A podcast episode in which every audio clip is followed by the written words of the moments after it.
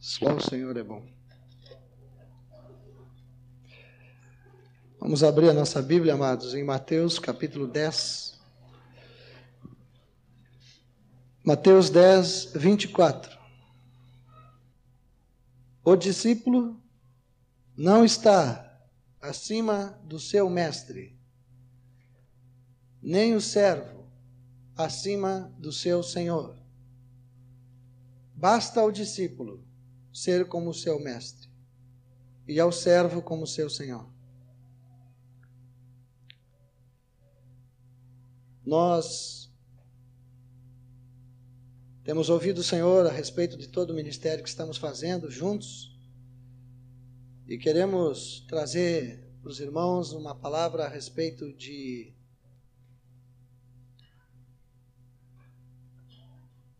aquilo que chamamos de as características de um discípulo. E muitos de vocês já examinaram esse assunto muitas vezes. Mas nós estamos vendo a necessidade de examinarmos juntos novamente cada uma delas. Hoje nós vamos examinar uma só. Mas depois vamos estar vendo outras, outros irmãos vão estar ministrando. E e eu abri esse texto aqui porque me chamou bastante atenção a esse, essa metade do versículo 25, que diz que basta o discípulo ser como seu mestre e ao servo como seu senhor. É suficiente. O Pai está satisfeito se formos iguais a Jesus. Aleluia. A primeira característica que vamos ver, e é o primeiro mandamento de Deus, e é, é a primeira coisa sempre. Qual seria, amados? Hum? Amar, amar ao Senhor Jesus, acima de quê? Isto. Acima de tudo, o amor ao Senhor. E nós vamos olhar alguns textos da palavra e nós vamos ver que esse amor não é uma coisa assim, uma expressão da nossa alma de alegria, ou de palavras, ou de cânticos. Mas esse amor requer atitude da nossa parte. Quando Deus quis manifestar o seu amor por nós. Ele não bradou dos céus dizendo: Ó oh, terra, como eu amo vocês. Né? Toda vez que ele desejava manifestar quanto nos amava, ele gritaria dos céus e nos diria assim: Como eu amo vocês. Vocês estão todos perdidos, mas eu amo vocês. Mas ele não fez isto. Ele tomou uma atitude. Uma atitude que nos mostrasse o quanto ele nos ama. E vocês sabem que essa atitude foi ter enviado o seu filho, né? Agora, amados, ele requer de nós que o amemos acima de todas as coisas e de uma forma que seja uma atitude do nosso coração. Vamos abrir a Bíblia em Efésios, capítulo 6, versículo 23.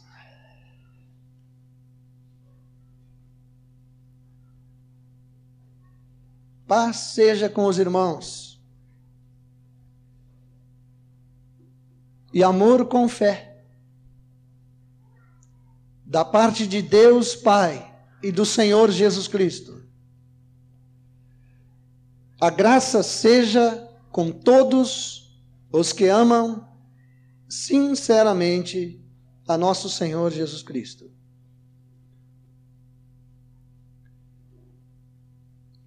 Duas coisas me chamaram a atenção nesse versículo. Primeiro, falando de um amor com fé. No versículo 23, Paulo diz que paz seja com os irmãos e amor com fé.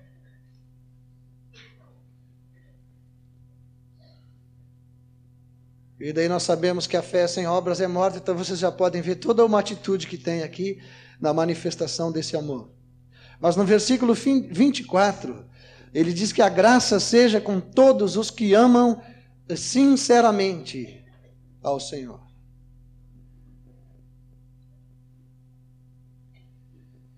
Aí eu comecei a pensar: esse amor, amados, com fé, é um amor que não se dissolve, que não se desmancha, que não se. que não diminui a sua intensidade.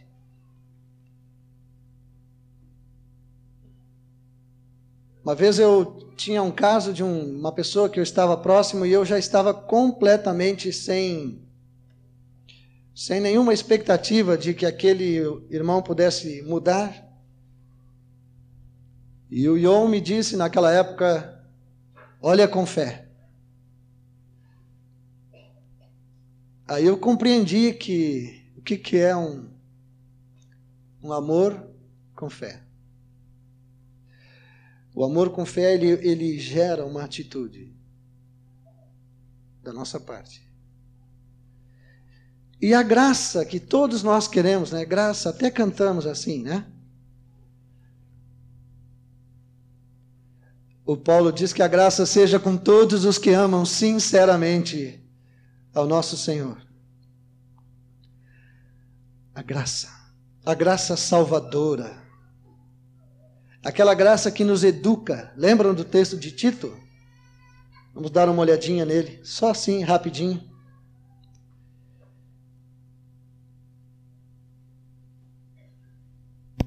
Tito 2,12.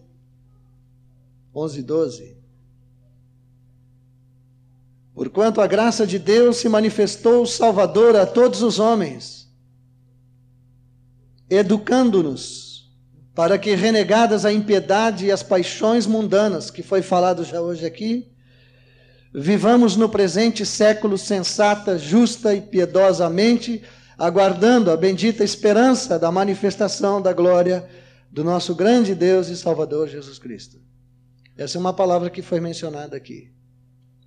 Mas em Efésios diz que essa graça, Paulo estava abençoando a igreja, e ele diz que a graça seja com todos os que amam sinceramente ao Senhor.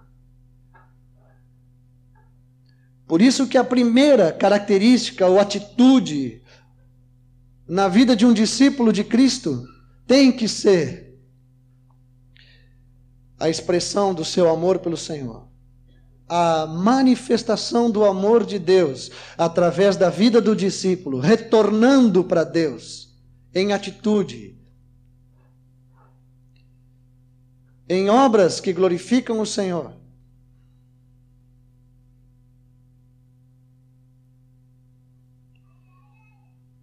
E daí, estudando um pouquinho sobre esse assunto da dessa necessidade de amarmos ao Senhor, eu comecei a ver onde isso começa, amados. Onde isso começa na nossa vida. Porque vocês que cuidam de vidas sabem que às vezes nós enfrentamos dificuldades com os nossos irmãos que cuidamos. Aguardamos um retorno que não vem insistimos em áreas que não são curadas. Agora, é, esperamos atitudes que não há retorno, né? E eu já orei muito ao Senhor por situações como essas. E toda vez o Senhor me fala assim: Ele precisa me amar.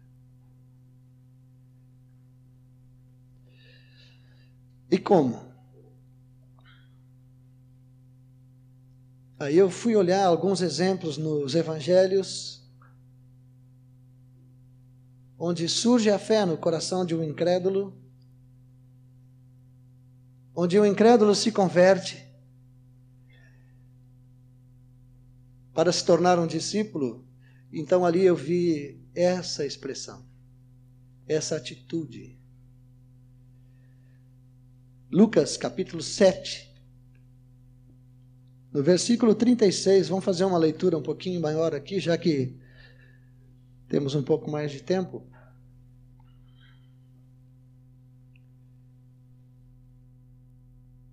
Convidou um dos fariseus para que fosse jantar com ele. Jesus, entrando na casa do fariseu, tomou lugar à mesa.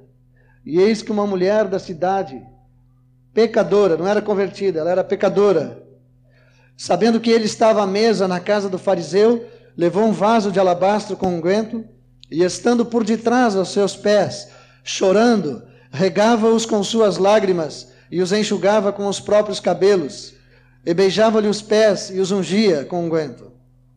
Ao ver isto, o fariseu que o convidara disse consigo mesmo: Se este fora profeta, bem saberia quem e qual é a mulher que lhe tocou, porque é pecadora. Dirigiu-se Jesus ao fariseu e lhe disse: Simão, uma coisa tenho a dizer-te. Ele respondeu: Dize a mestre. Certo credor tinha dois devedores. Um lhe devia quinhentos denários e o outro cinquenta. Não tendo nenhum dos dois com que pagar, perdoou-lhes a ambos. E aqui a perguntinha: qual deles, portanto, o amará mais? Respondeu-lhe Simão: Suponho que aquele a quem mais perdoou replicou-lhe: Julgaste bem. E voltando-se para a mulher, disse a Simão: Vês esta mulher? Entrei em tua casa, não me deste água para os pés. Esta, porém, regou os meus pés com lágrimas e os enxugou com seus cabelos. Não me deste ósculo. Ela, entretanto, desde que entrei, não cessa de me beijar os pés. Não me ungiste a cabeça com óleo, mas esta com bálsamo ungiu os meus pés. Por isso te digo: perdoados lhe são os seus muitos pecados, porque ela muito amou. Mas aquele a quem pouco se perdoa, pouco ama. Então disse a mulher: Perdoados são os teus pecados. Vocês acham que havia diferença, que há diferença entre o perdão de Deus na vida de qualquer um de nós? O que ele perdoou de mim e o que ele perdoou de qualquer um de vocês foi a mesma coisa, nós estávamos longe dele, estávamos perdidos, separados de Deus. Mas o que Deus está falando aqui é que há pessoas que não conseguem perceber o quanto Deus os amou e de onde o Senhor os tirou.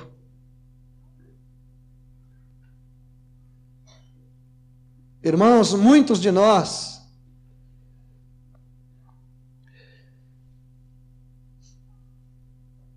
levamos um tempo para nos, nos dar conta, às vezes, da grandeza desse perdão de Deus para nós.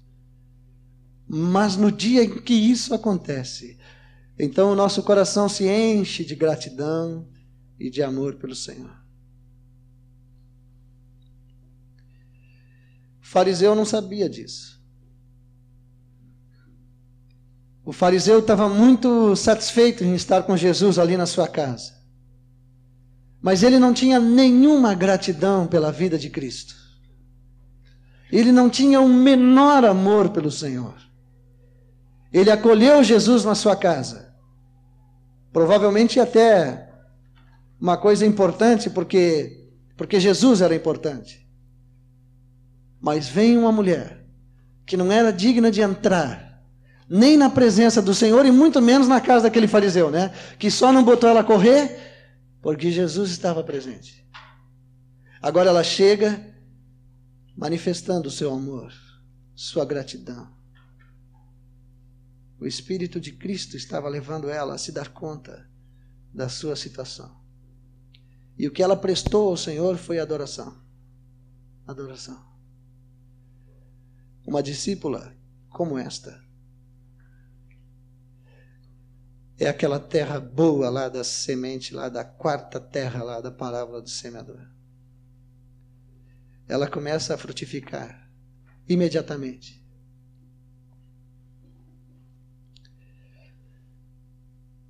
Há uma outra experiência no livro de João, que eu gosto muito de ler, leio várias vezes, fico rindo sozinho. Eu quero conhecer esse rapaz aqui o dia que puder estar com ele na glória.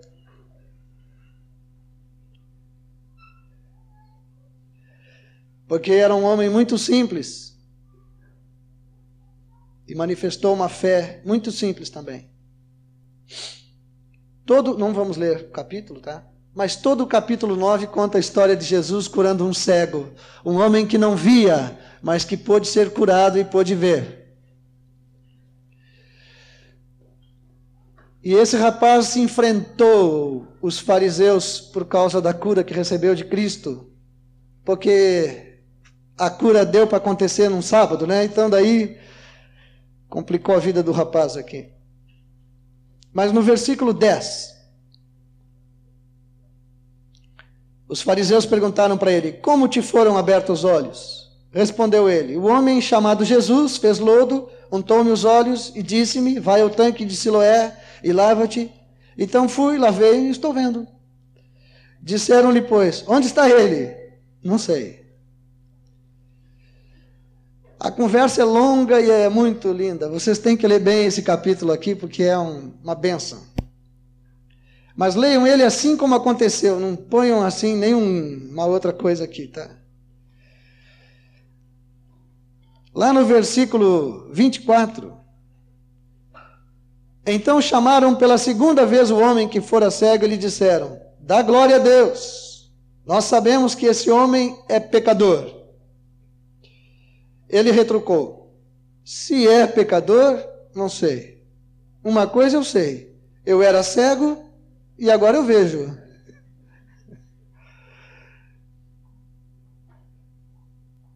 Perguntaram: que te fez ele? Como te abriu os olhos? Mas já tinham perguntado, né? Já vou-lo disse, não atendestes. Por que quereis ouvir outra vez? Porventura, quereis vós também tornar os seus discípulos?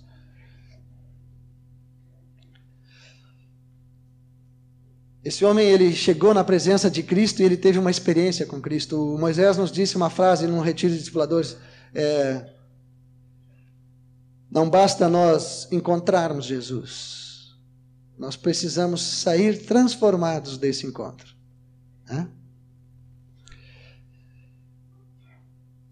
No versículo 36, aqui Jesus, não, no 35, Jesus lhe perguntou: Crês tu no filho do homem? E ele disse: Quem é, Senhor, para que eu nele creia?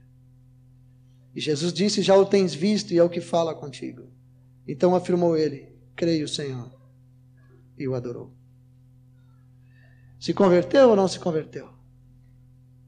Ele o adorou, Senhor. Ele adorou o Senhor. Coisa mais preciosa quando nós levamos alguém a Cristo e vemos uma resposta rápida, porque nasceu de novo, amados. Já quando nasce de novo, já começa a adorar o Senhor. Do mesmo jeito que aquela mulher, este homem também. Então, o que eu entendi é que o novo convertido, aquele que vai se tornar um discípulo de Jesus, sobre quem vem essa palavra de que precisa amar o Senhor. Acima de tudo, ele precisa nascer nesse amor. Ele não vai aprender estudando, ele vai aprender pela presença do Espírito que foi derramado nele. Ou ele nasceu de novo, ou ele não nasceu de novo. E se ele não nasceu de novo, ele nunca vai responder ao amor de Cristo. E vai ser um problemão, né? E às vezes nós podemos acolher muitos assim. E daí nós ficamos com pessoas.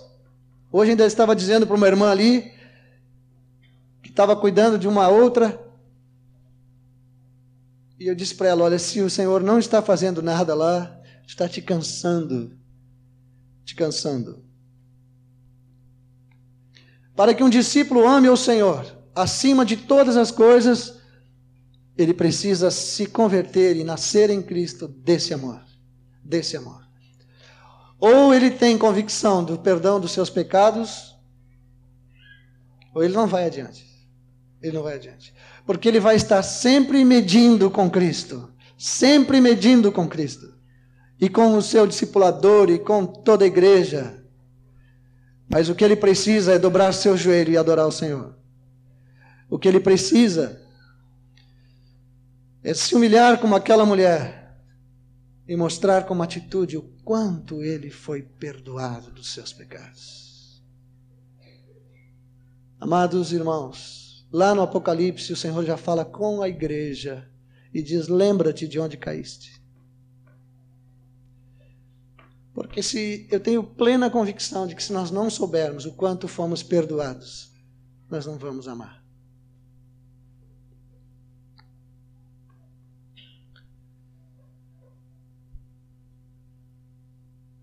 1 João 4,19. Eu quero lembrar que eu estou apenas dando uma passada assim no assunto, mas vocês, à medida que estão me ouvindo, certamente estão lembrando de muitos textos, e eu quero dizer para vocês que de muitos deles eu lembrei, mas não vou mencioná-los, porque nós não vamos esgotar o assunto, nós só queremos trazer o assunto. Então anotem os textos que vão se lembrando, anotem no material de vocês aí para quando vocês ministrarem com seus discípulos, vocês possam então usar. 1 João 4,19.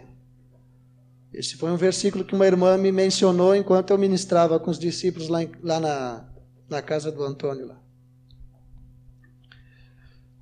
Nós amamos, porque Ele nos amou primeiro. Nós nunca vamos amá-lo primeiro. Nós o amamos porque ele nos amou primeiro. E se nós não tivermos convicção de que ele nos amou primeiro, nós nunca vamos amá-lo. Se nós pensamos que ele passou a nos amar a partir do momento em que resolvemos dizer sim para ele, ou como alguns pregam, a partir do momento em que nós o aceitamos, ele estava lá implorando para ser aceito, e nós o aceitamos? Não. Ele nos amou primeiro. Deus provou o seu amor, provou, provou o seu amor para conosco. Ele enviou seu filho quando nós éramos ainda o quê?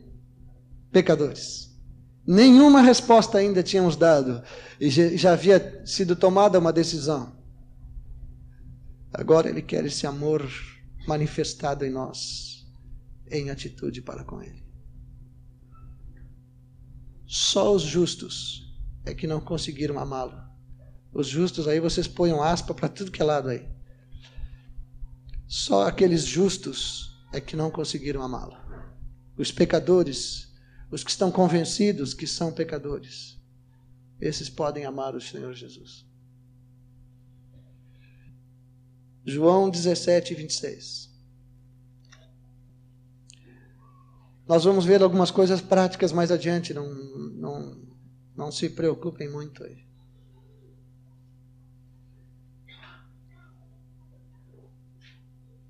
Eu lhes fiz conhecer o teu nome e ainda o farei conhecer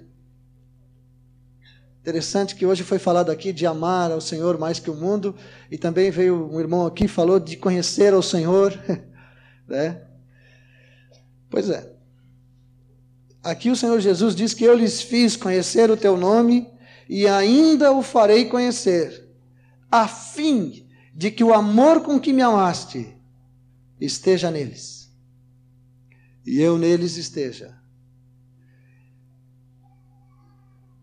Sabe o que, que Jesus está orando lá, amados? Intercede por nós todos os dias. Ele está orando para que esse amor esteja em nós, derramado em nós. esse amor seja aperfeiçoado em nós, para lançar fora todo o medo, para lançar fora toda a insegurança, toda a limitação, todo o egoísmo. Ele orou assim, a fim de que o amor com que me amaste, agora não é qualquer amor, hein, amados? O amor com que me amaste esteja neles. Glória ao Senhor Jesus. Mas aquela turma dos fariseus, muito difícil, complicados, coitadinho, né? Eles, eles provocaram o Senhor várias vezes nesse assunto. Só uma recordação de Cristo aqui sobre os mandamentos. Eu queria mostrar mais um texto, Mateus 22, 36. Mestre, qual é o grande mandamento na lei? Vocês acham que eles não sabiam, amados? A misericórdia, Senhor. Respondeu-lhe Jesus: Amarás o Senhor teu Deus de todo o teu coração, de toda a tua alma e de todo o teu entendimento. Este é o grande e primeiro mandamento. O segundo, o que, que diz do segundo? Semelhante a este. É amarás o teu próximo como a ti mesmo. Destes dois mandamentos depende toda a lei e os profetas.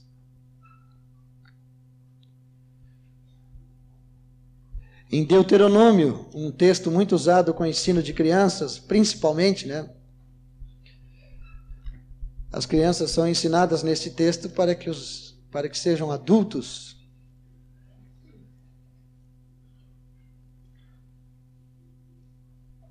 Eu entendi isso aqui há muitos anos atrás. Deuteronômio 6,4.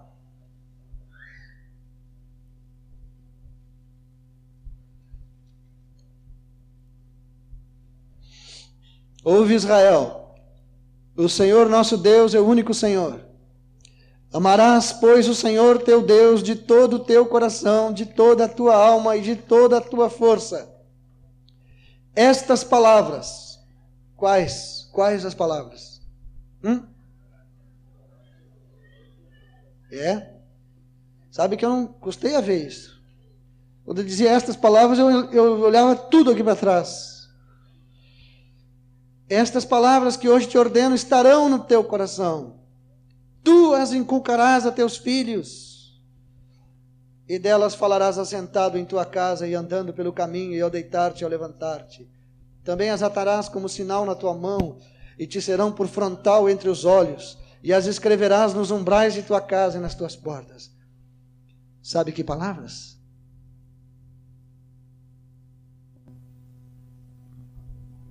Mas o Senhor, teu Deus, de todo o teu coração.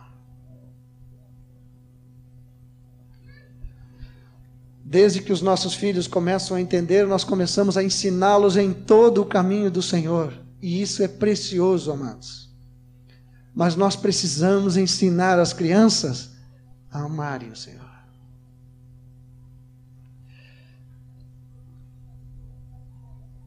Eu conheço muitos desviados cheios de conhecimento da palavra. Que coisa, né?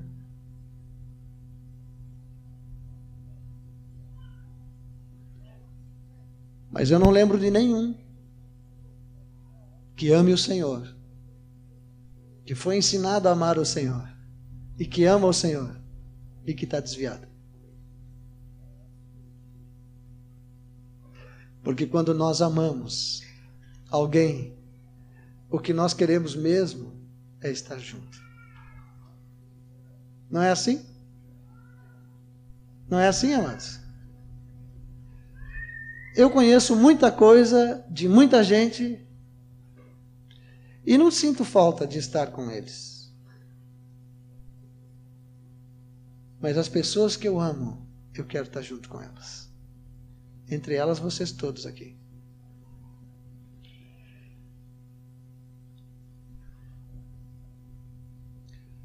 essas palavras, tu as encocarás, tu as atarás como sinal na tua mão, na mão.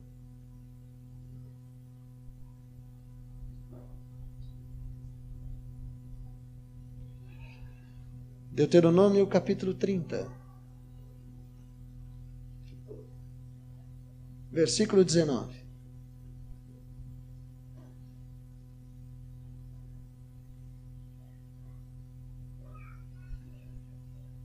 Os céus e a terra tomo hoje por testemunhas contra ti, que te propus a vida e a morte, a bênção e a maldição. Escolhe, pois, a vida para que vivas tu e a tua descendência. Como? Viu só? Te propus a vida e a morte, a bênção e a maldição. Escolhe a vida para que vivas, tu e a tua descendência. Como? Amando o Senhor teu Deus, dando ouvidos à sua voz e apegando-te a Ele. Pois disto depende a tua vida e a tua longevidade, para que habites na terra que o Senhor, sob juramento, prometeu dar a teus pais, Abraão, Isaac e Jacó. Precisamos entender isso. Os que amam o Senhor vão viver muito. Todo ano a gente faz aquele monte de exame, né? Agora os exames já vêm com as respostas lá, não precisa voltar no médico mais para saber como é que foi. Mas a palavra de Deus é amando o Senhor teu Deus, dando ouvidos à sua voz. Vocês notam aqui coisas muito práticas. Apegando-te a Ele. Muito bem. Agora uma perguntinha para vocês. Introduzimos o assunto, né, Matos? Eu digo introduzimos, não é porque eu tenho muito mais para falar aqui, não se preocupem, não. Eu digo introduzimos porque estamos bem convictos e agora vamos adiante para termos a nossa experiência. Mas como é que o discípulo realmente pode amar o Senhor, hein? Se, a, se o assunto que estamos vendo é que a primeira característica de um discípulo é que ele ama o Senhor acima de tudo. 1 João eu queria trazer uma recomendação que já trouxe aqui outra vez, talvez ainda faça isso outras vezes. Vocês tiverem um tempinho, deem uma lidinha em toda essa carta aqui, porque querem saber alguma coisa de amor na prática? Está aqui. 1 João 2,5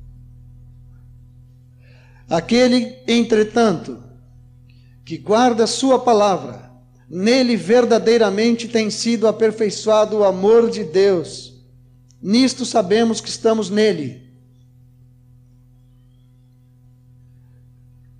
Para resumir, amados, tudo que poderíamos falar aqui sobre prática e como amar ao Senhor, eu descobri que só tem uma forma de amá-lo em toda a Escritura é com obediência. É só, vê só. Já podemos encerrar? Tudo que define o quanto o amamos é o quanto obedecemos a Sua palavra. E isso é bem prático. E simples. Graças a Deus que é simples. O discípulo tem que estar cheio de Cristo. E se está cheio de Cristo, está cheio de obediência. Hum? Não é assim? Cheio de obediência. Querem uma coisa que demonstre a Deus o quanto nos ama? É o quanto nós estamos obedecendo a Sua palavra. Nós podemos cantar aqui noite e dia, e alguns até é, é, vão, às vezes surge na cidade, né, alguma manifestação de louvor assim, vamos para lá. Tá tudo certo, viu, amados? Mas declaramos um amor enorme ao Senhor. E o Senhor fica esperando agora a obediência. Para que as nossas palavras não se percam. Hebreus capítulo 5. versículo 7.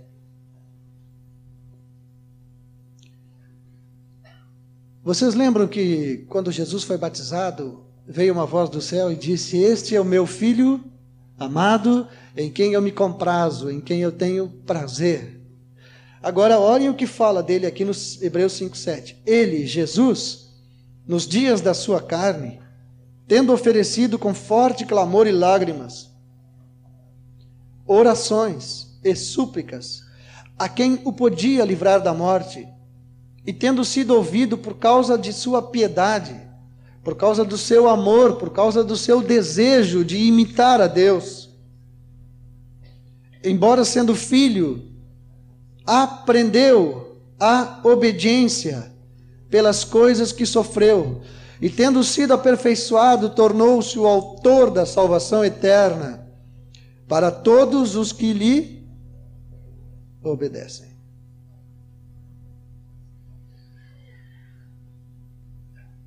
Em Romanos 12, 1 e 2, não, só anotem o texto, vocês já sabem de cor alguns, né? Paulo fala a mesma coisa para nós. Rogo-vos, pois, irmãos, pelas misericórdias de Deus, que apresenteis os vossos corpos como sacrifício vivo, santo e agradável a Deus, que é o vosso culto racional. E de novo a palavra que hoje está sendo insistente aqui. Não vos conformeis com este século. Não toma a forma deste mundo. Não adota os padrões deste mundo. Mas transformai-vos pela renovação da vossa mente. Valores novos na nossa mente. A vontade de Deus na nossa mente. E a obediência no nosso coração. Que coisa. O coração fica cheio de obediência a vontade de Deus fica valendo em tudo dentro de nós. E a palavra que lemos antes diz que nós começamos a ser aperfeiçoados no amor. A obediência vai se tornando cada vez mais fácil.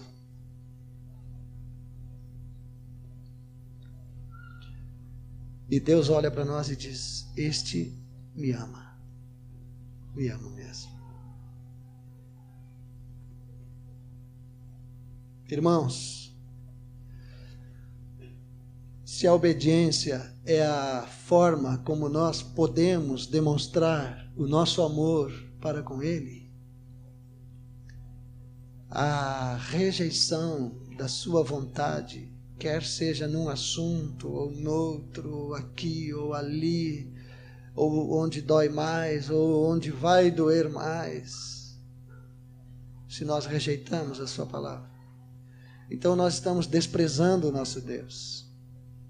Estamos dizendo para ele: olha, o que tu pede não é bem assim. Não é bem assim. E sabe que o mundo pensa assim. Há uns dois ou três anos atrás eu ouvi falar que foi lançada uma Bíblia aí, toda alterada, para que Deus se adequasse ao homem. Desprezo. Pior ainda, idolatria. Pior ainda, feitiçaria. Não se encontra amor. E muitos idólatras e rebeldes declaram seu amor a Deus.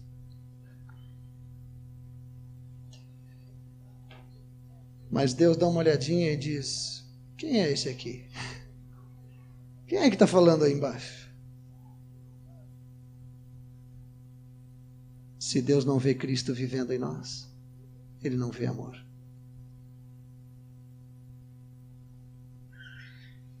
É tudo muito simples nesses mandamentos, é tudo muito simples naquilo que um discípulo precisa ser. Não tem nada complicado, não precisamos de muita coisa, só obedecer.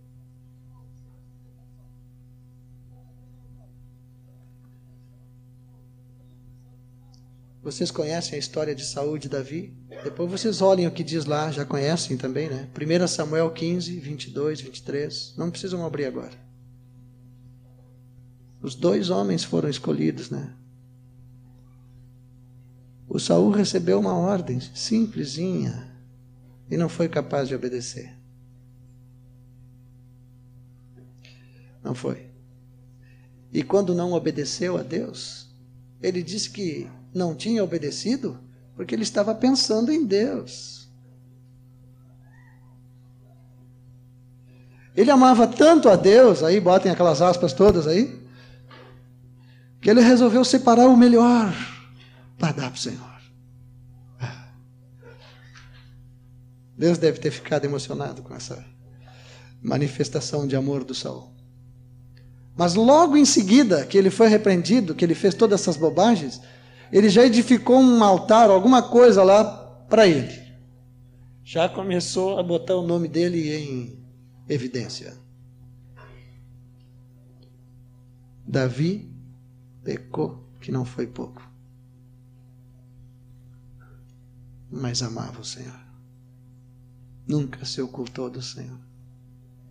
Se tem uma coisa que faz diferença entre Davi e Saul, é que ele amava o Senhor.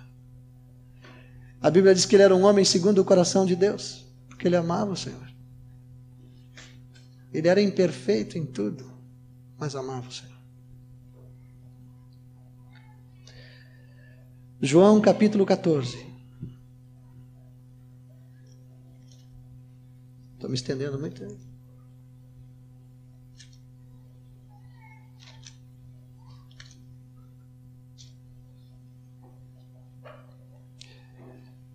Por isso que eu disse para vocês que não tem lugar nas Escrituras que diga como amar o Senhor a não ser pela obediência.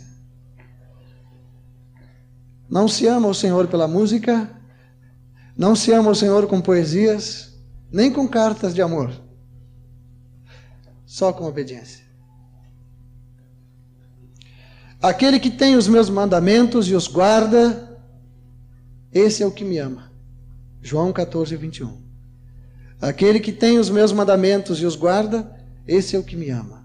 E aquele que me ama será amado por meu Pai. E eu também o amarei e me manifestarei a ele. Me manifestarei a ele. Vocês já ouviram alguém dizer para vocês: "Ah, Deus faz, se manifesta tanto na vida daquele irmão e na minha vida nada" e eu oro e eu jejuo e nada. Quem sabe começa a obedecer, hein? Porque há uma promessa aqui. Aquele que me ama guarda o meu mandamento e eu me manifestarei a ele. No versículo 23. Se alguém me ama, guardará a minha palavra. Meu Pai o amará viremos para ele e faremos nele morada. Quem não me ama, não guarda a minha palavra, as minhas palavras. E, pala e a palavra que estáis ouvindo não é minha, mas do Pai que me enviou.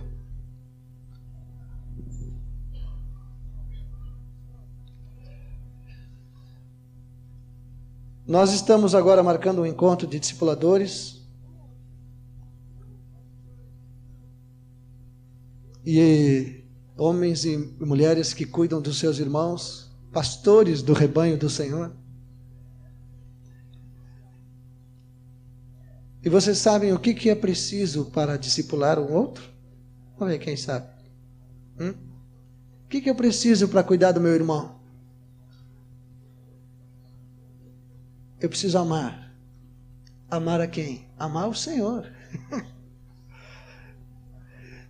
eu preciso amar o Senhor. Porque se eu amar o Senhor, eu posso cuidar de qualquer pessoa. Posso cuidar de tudo que é caso complicado. Né? Hein? Todos amados de Deus, né? Mas se eu amo ao Senhor, eu posso cuidar. João 21. Do versículo 15 até o 17. Eu não vou ler para não ocupar muito tempo, mas vocês vão ler depois. Jesus e Pedro, uma conversinha particular. Pedro, tu me amas, Pedro?